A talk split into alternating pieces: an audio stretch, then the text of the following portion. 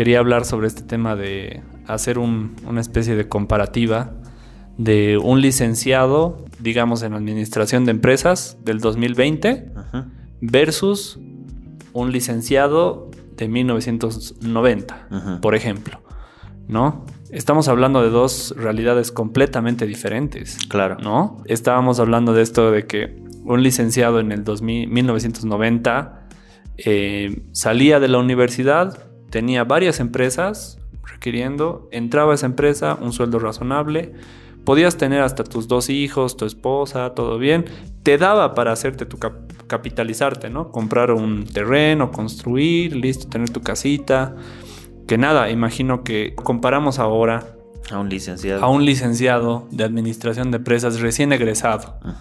Entra a una empresa, ¿realmente le daría? Ganando un poquito más que el mínimo, ¿no gana más? Sí, o sea, ganando que unos 3 mil pesos. ¿Realmente le daría para capitalizarse y tener así su terreno, construir una casa? No le da ni siquiera para vivir solo, o sea, le mm. puede dar para vivir solo en un cuarto eh, súper lejos y, comiendo lo básico, básico, básico, digamos, pero para capitalizarse y tener su, su, terreno, construir o para comprarse un departamento, difícil. Sí, o sea, es justamente eh, por ahí lo que... Eh, el, chip, ¿no? Que muchos eh, tenemos, sobre todo por ahí la, la anterior generación, claro. ¿no? Por ahí no comprende un poco cómo funciona ya la, esta nueva era, ¿no? Porque dices, ah, por ejemplo, a mí en algún momento me insistían bastante esto de las AFPs, AFPs, tienes que aportar, tienes que aportar, tienes que aportar. Tú me contabas alguna vez que escuchabas que esto de las AFPs no sabemos qué tan sustentable será a unos 30 años claro. más. Y mira, por ejemplo. bueno, acotando un poco a eso, el tema tan de las AFPs es que ya no es seguro. O sea, en la realidad de nuestros abuelos o padres era bastante seguro porque ellos se han jubilado con otras leyes, con otras normas, ganaban, qué sé yo, unos 5 mil y se jubilaban con 4 mil. Pero ahora alguien que gana 17 mil se jubila con 5 mil, a lo mucho.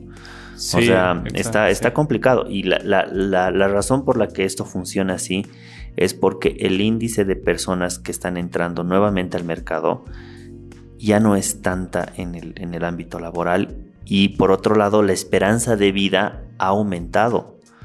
Antes las personas tenían una esperanza de vida de 60 años, 55. Sí. Pero ahora la esperanza de vida ha subido a 72. Y hay personas que viven mucho más y lo vemos, o sea, es real. Pero date cuenta de una persona que se jubila y que el Estado tiene que pagarle una pensión de por vida. Estamos hablando de mucha gente mayor y es prácticamente insostenible, fuera de las, de las malas inversiones que hace el gobierno, ¿no? Pero bueno, ese es otro tema. Claro. Mm, pero ah, más a lo, que, a lo que vamos es el tema de cómo la realidad ha cambiado, ¿no? Desde el tema de lo que nuestros abuelos o padres se han jubilado, si es que tienen algún padre que se encuentra ya con su jubilación, se han jubilado con buenos sueldos, se han jubilado bien, están tranquilos. Nuestra realidad es diferente porque nosotros salimos profesionales y, nos están pagando muy poco. Nos, nos, pagan muy poco. Y si hacemos una recapitulación de cuánto es lo que nos ha costado estudiar, versus cuánto es lo que estamos ganando, la miseria que estamos ganando en un trabajo fijo. O sea, es pesado. Y es aún más pesado cuando la gente tiene que entrar a algo más competitivo, especializarse más, entonces es la situación es, es diferente, ¿no? Claro. Pero por esa misma razón yo creo que uno tiene que animarse a no solo tener o depender de una fuente de ingreso. O sea, hay personas que en la mañana trabajan, o en el caso de, de, mi enfermera, digamos, tengo una enfermera que atiende a mi abuela, en la mañana trabaja con mi abuela, en la tarde trabaja, trabaja aparte haciendo servicios de, enfermería, ¿no? Colocando inyecciones, todo. En la noche tiene otro trabajo. Entonces, fuera, se tiene tres trabajos, tres fuentes, mm, y todavía sigue pensando, decir, ¿qué, ¿qué, pasa si abro como que mi carrito de salchipapas o, o tengo algo? O sea, obviamente sí va a ganar porque necesita sustentarse, ¿no? Necesita algo más. Claro. Entonces ahora yo creo que la realidad de, cualquier profesional no es solo depender de una cosa, ¿no? O sea, yo creo que también tiene que tener como que su, su backup y decir, bueno, tal vez en algún momento la empresa ya no me necesite y me vote, pero ¿qué voy a hacer? Necesito algo que me sustente también, algo que me dé de Claro, claro. Sí, eso creo que está súper, súper bueno ser conscientes. Bueno, es lo que siempre dices, ¿no? una cosa, bueno, se escucha bastante. Una cosa es vivir y otra cosa es sobrevivir. Como que solamente con tu sueldo fijo la puedes estar remando, ¿no? Puedes sobrevivir. Pero efectivamente está bueno cambiar un poco ese chip y tener otras fuentes de ingreso, otras alternativas para que puedas capitalizarte de otra forma, porque realmente hoy en día no basta. No, basta, un trabajo no basta. ¿No? Entonces, es eso, concientizar un poco. Que, y, bueno, y, la gente que critica, ya, que la gente justamente que critica, no, pero entra nomás y listo. O sea, no es tan fácil, ¿no? O sea, mm. busca un trabajo y punto. No, o sea, realmente hoy en día creo que hay que pensar, ¿no? De manera diferente, adaptarse, transformarse, ¿no? Claro, sí, y vivir bien, ¿no?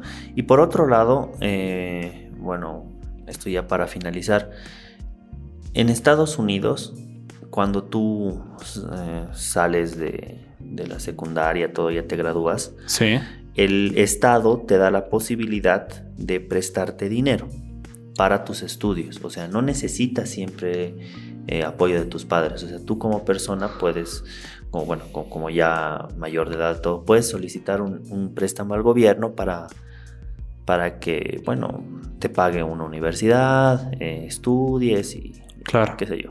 El problema de Estados Unidos fue que en el momento que solicitaban el préstamo obviamente estaba sujeto a un interés. Entonces, pocas personas para empezar que solicitaron el préstamo realmente terminaron de estudiar pero igual les, les, quedaba su deuda, ¿no? Claro. Y las personas que realmente salieron profesionales estaban en el mercado laboral ganando muy poco, que no les alcanzaba ni siquiera para pagar el crédito que tenían, o sea, y estaban endeudados el, al momento de entrar a, trabajar. a trabajar. Es como si todo el dinero que nuestros padres hacen el sacrificio para pagar nuestra universidad, que lo hacen de manera, bueno, de voluntad propia, en realidad el gobierno es el que en, la realidad de Estados Unidos que está asumiendo. Pero no es, no es algo que, haya hijito, toma y pena si eres flojo, eso ya verás tú. Nada, eso me tienes que pagar.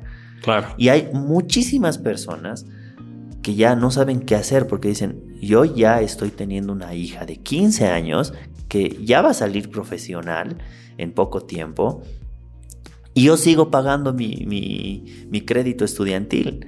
Y los intereses me siguen comiendo y mis trabajos no, no justifican el, tema de, pagar mis, mis, cuotas, porque hay muchas personas que no pueden pagar sus cuotas porque no terminan la universidad o entonces eh, la realidad es fuerte, ¿no? Sí. Y más aún, y esa realidad que la vemos, pero que no la sentimos acá porque en realidad los que hacen el sacrificio para para hacernos estudiar son nuestros padres, ¿no? Claro. Y si esa realidad en los Estados Unidos ves y dices, estoy empezando a trabajar, pero ya tengo una deuda, cosa que nosotros no tenemos, hay que saber valorar que realmente nuestros padres se han dado ese, ese sacrificio como para hacernos estudiar, así sea para comprarnos un libro, porque ellos están quitando un pan de la boca para hacernos estudiar y que nosotros, fuera de que, de que estamos mal pagados, que no apoyemos y todo, yo creo que está mal. Y, más, que, más aún, sabiendo que ahora la situación está difícil y bueno, uno tiene que buscar siempre más fuentes de ingreso. Aquí a lo que quiero llegar es que la gente busque siempre más fuentes de ingreso, que es lo más importante, ¿no?